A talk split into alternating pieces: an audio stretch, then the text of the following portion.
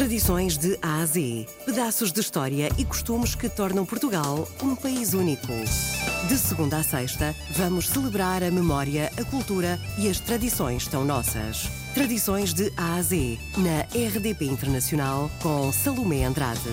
Não é conhecida a origem da renda de bilros. Sabe-se que povos muito antigos usavam tecidos cujo aspecto se assemelhavam à renda e que se presume fossem elaborados de forma semelhante à renda atual. Hoje vamos até Vila do Conde falar com Manuela Pereira.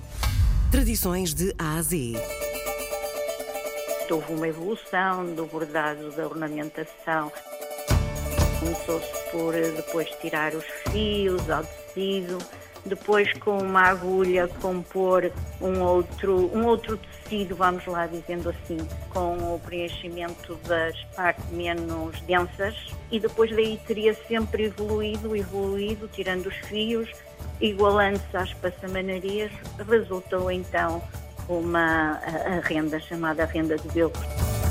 Pensa-se que tivesse evoluído a partir de Itália. Nós tínhamos aqui um porto muito importante, tanto elas devem ter entrado a partir da Flandres, de quem havia grandes trocas comerciais, e portanto teriam chegado assim também aqui à nossa terra e a Portugal. Em 1616, aqui na Câmara de Vila do Conde, houve uma sessão em que se falava para a constituição do Mistério da Rendilheira, quer dizer que elas tinham de fazer uma contribuição para uma festa importante, que era religiosa, que era o Corpus Christi, e portanto as rendilheiras já deveriam constituir aqui uma organização ou uma, um, pronto, um grande número para que elas contribuíssem juntamente com as costureiras para a festa do Corpus Christi. O nosso museu existe desde 1991, portanto houve necessidade de guardar, inventariar as peças que fomos, que a, a própria escola foi guardando ao longo dos anos. A escola começou a sua existência em 1919.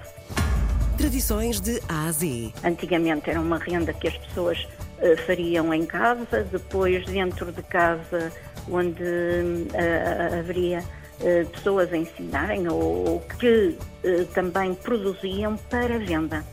Devido ao grande número de pessoas que se dedicavam a esta atividade, de criar uma escola. Para aqui vinham quase todas as crianças de, de Vila do Conde.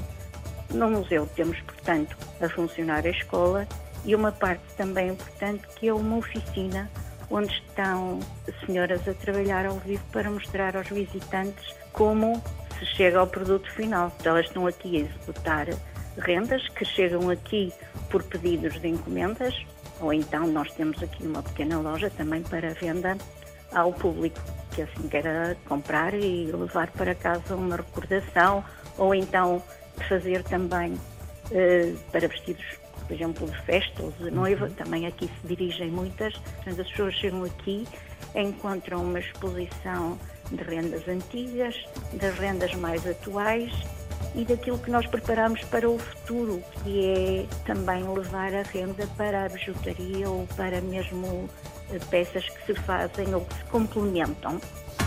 Tradições de A a Z. Para fazer renda de belos é necessário uma almofada, que é um rolo que tem eh, palha de centeio de trigo dentro e depois é envolvida num tecido, é furada de lado a lado, eh, geralmente tem 50 centímetros. Depois coloca-se em cima um desenho colado em cartão, que é o tal pique, desenho que vai dar origem à renda.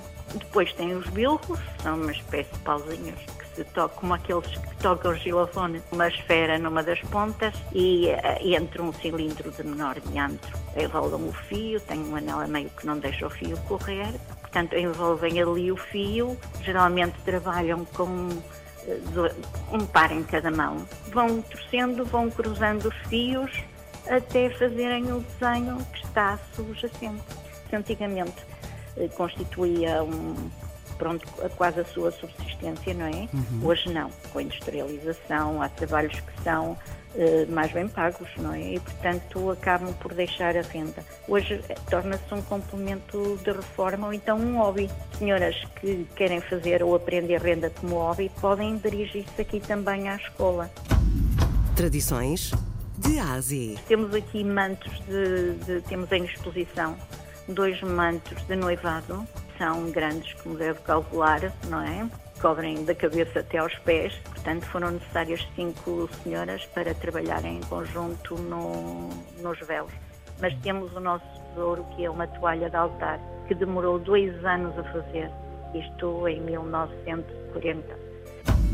Tradições de Ásia. Para Manuela Pereira, observa-se o renascer do interesse pelas rendas, mercê do apoio que tem sido prestado pela autarquia, promovendo concursos anuais e instituindo a Semana da Renda, onde se salienta a passagem de modelos com aplicações de renda em vestuário, terminando com o Dia da Rendilheira.